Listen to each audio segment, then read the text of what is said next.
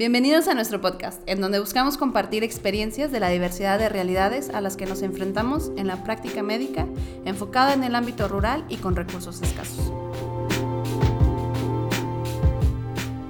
Somos Medicina Rebelde.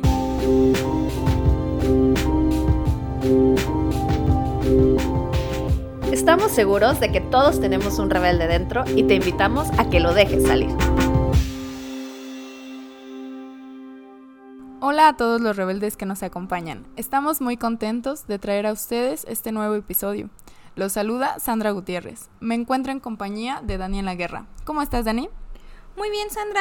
Muy feliz de acompañarlos en este episodio. El tema que nos toca hoy me parece muy importante. Sin embargo, antes de comenzar, me gustaría que hiciéramos un rompehielos. Recomiéndanos una serie, un libro, una película, algo que haya llamado tu atención recientemente.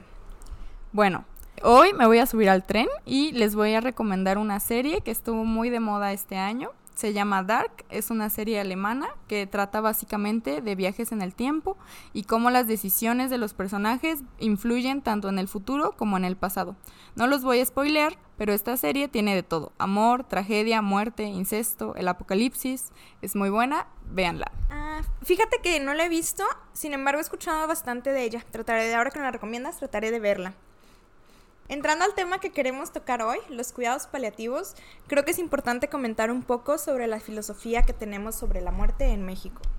Sí, Dani, porque la muerte, como concepto filosófico en nuestro país, mezcla la cosmología de los pueblos prehispánicos y las percepciones aceptadas por los conquistadores.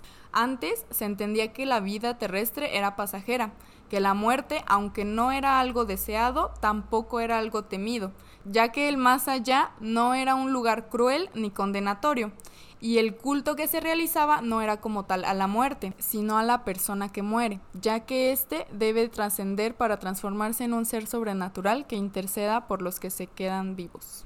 Muy interesante. Sin embargo, creo que con el paso del tiempo se ha ido perdiendo un poco este culto alrededor de la muerte y ha adquirido un papel mítico y temido. El desarrollo de los hospitales, las nuevas tecnologías en la salud han generado que la muerte encuentre a las personas en un ambiente hostil, despersonalizado y lejos de sus seres queridos.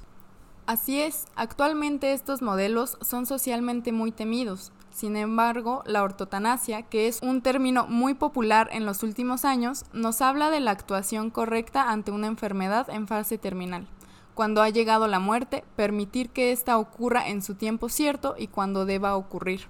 Para entender la necesidad de respetar la llegada de la muerte en la vida moderna, cuéntanos algunos de los hechos históricos más trascendentales que ha vivido la humanidad a lo largo del siglo XX y lo que lleva del siglo XXI. Sí, la inversión de la pirámide poblacional, la incorporación de la anestesia a finales del siglo XIX, el descubrimiento de la penicilina en 1928, el inicio de la era de la quimioterapia en los años 40, así como los cambios en el comportamiento de conflictos bélicos a nivel mundial. Todos estos hechos han sido clave para lograr un incremento importante en la esperanza de vida.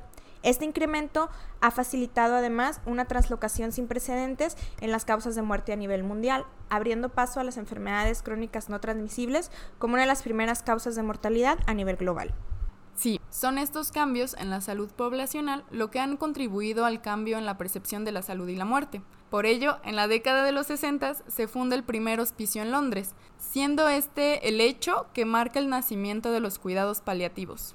Es hasta 1972 que en México se abren las primeras clínicas de dolor en la Ciudad de México y es hasta 1987 cuando se reconoce a nivel mundial como una especialidad.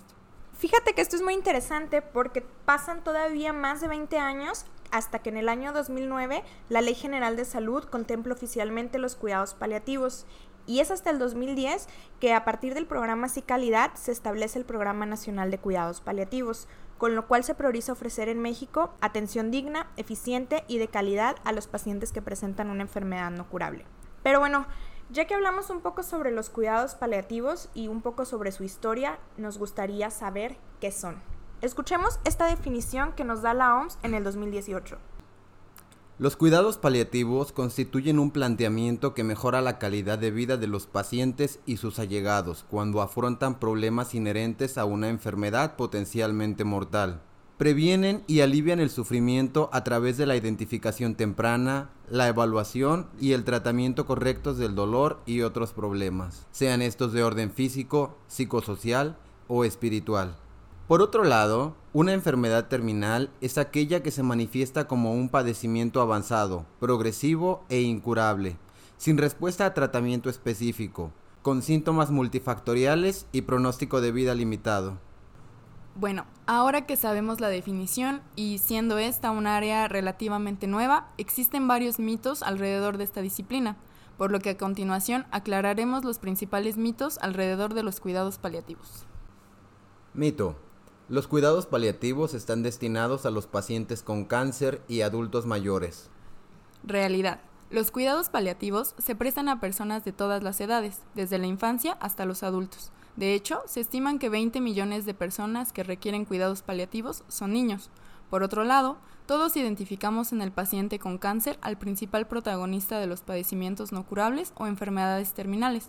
Sin embargo, medicina paliativa es una ciencia interdisciplinaria y es importante reconocer que es una materia de apoyo para todas las enfermedades crónicas.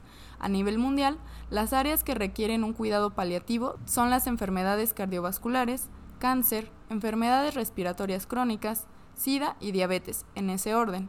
Entre otras enfermedades podemos encontrar a la insuficiencia renal, enfermedades hepáticas crónicas, esclerosis múltiple, enfermedad de Parkinson, artritis reumatoide, enfermedades neurológicas, demencia, anomalías congénitas y tuberculosis resistente a los medicamentos. Mito. Todas las personas tienen acceso a los cuidados paliativos. Realidad.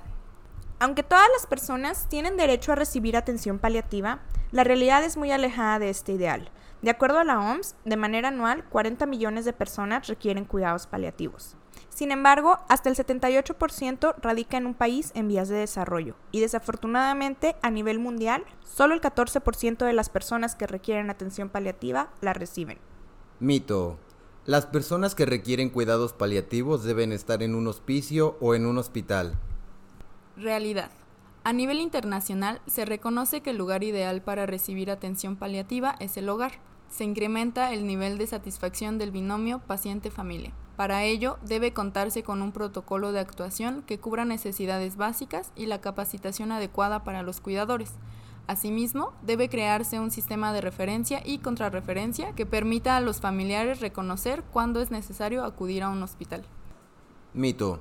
Los cuidados paliativos deben ofrecerse solo a las personas que se encuentran muy graves y están muy próximas a morir. Realidad. Las personas que presentan una enfermedad terminal no siempre cuentan con criterios de gravedad. Por el contrario, personas que presentan padecimientos sumamente graves no tienen criterios de terminalidad. Por otro lado, no debemos esperar para iniciar la atención paliativa.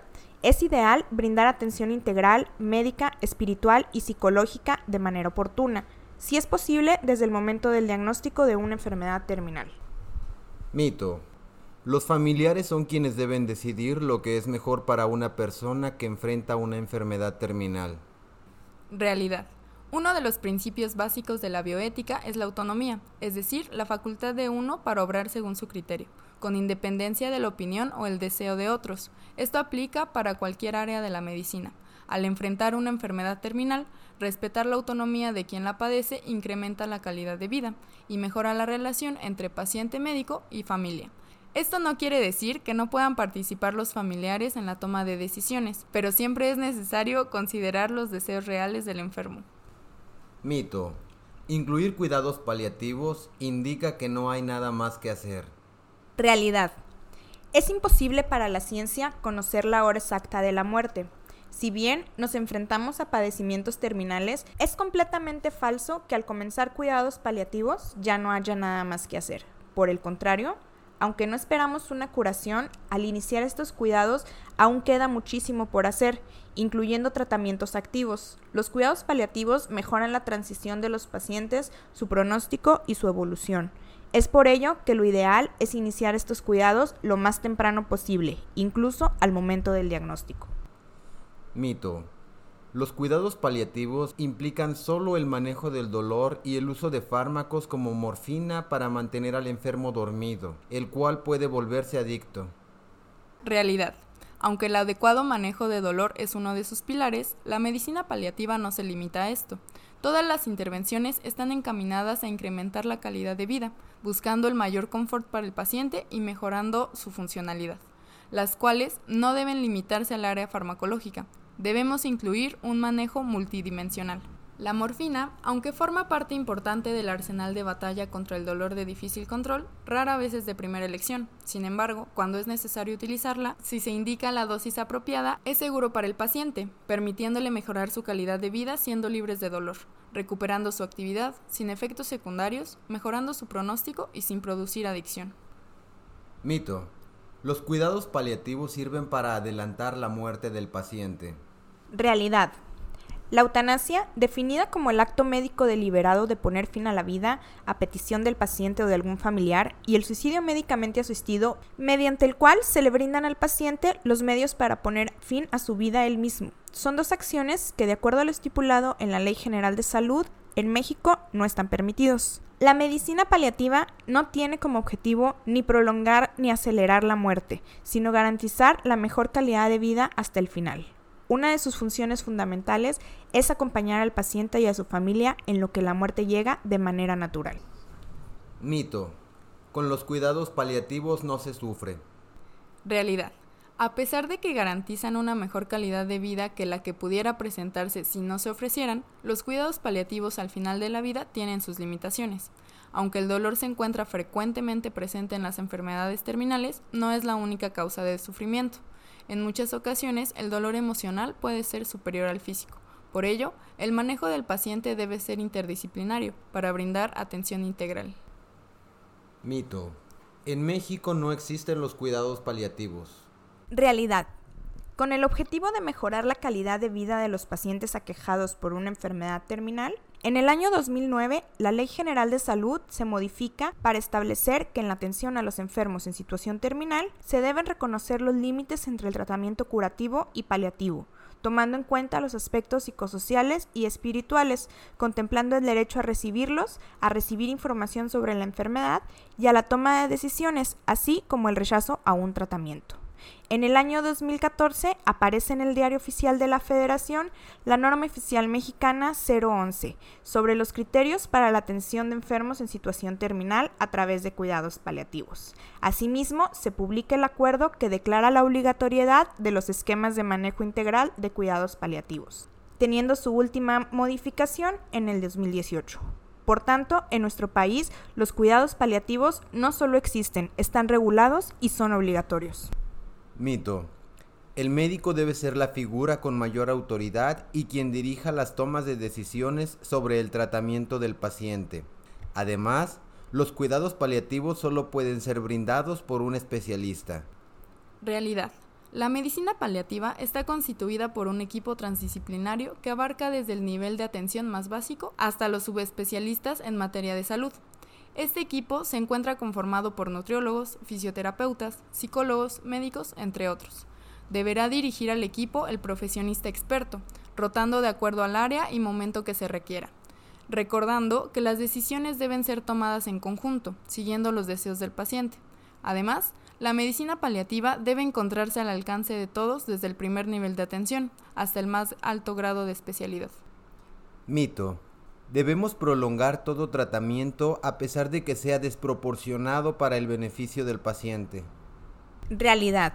La distanasia, también llamada sobreactuación terapéutica o anteriormente encarnizamiento terapéutico, se presenta cuando ante un padecimiento terminal se ofrecen tratamientos que pudieran prolongar la agonía del paciente y su familia. Obedeciendo los principios bioéticos de beneficencia y no maleficencia, debemos procurar, en el paciente con una enfermedad terminal, limitar el esfuerzo terapéutico solo a las acciones que se presuma un beneficio directo y que incrementarán la calidad de vida y la autonomía del paciente, ponderando los beneficios sobre los riesgos. A veces, hacer menos es dar más. Estos son algunos de los mitos y realidades que podemos resaltar. Sandy, me gustaría que nos compartieras las conclusiones más importantes sobre este episodio. Claro, Dani. Me gustaría empezar por mencionar que la medicina moderna ha comprendido que no puede definirse la vida sin la muerte. y ha comenzado a abrir espacios que permitan la atención integral del enfermo con una enfermedad no curable, conducir a las personas y sus familiares mediante una vida digna a una muerte pacífica debe ser uno de los objetivos principales en los enfermos con padecimientos no curables. Asimismo, mantener la integridad del vínculo existente entre ellos. Les agradecemos su compañía y los esperamos en nuestro próximo episodio. Recuerden seguirnos en nuestras redes sociales. Yo soy Daniela Guerra. Y yo soy Sandra Gutiérrez. Agradecemos la participación de nuestro compañero Alexis Almeida para la realización de este podcast. No olviden sacar al rebelde que llevan dentro. Hasta, la, próxima.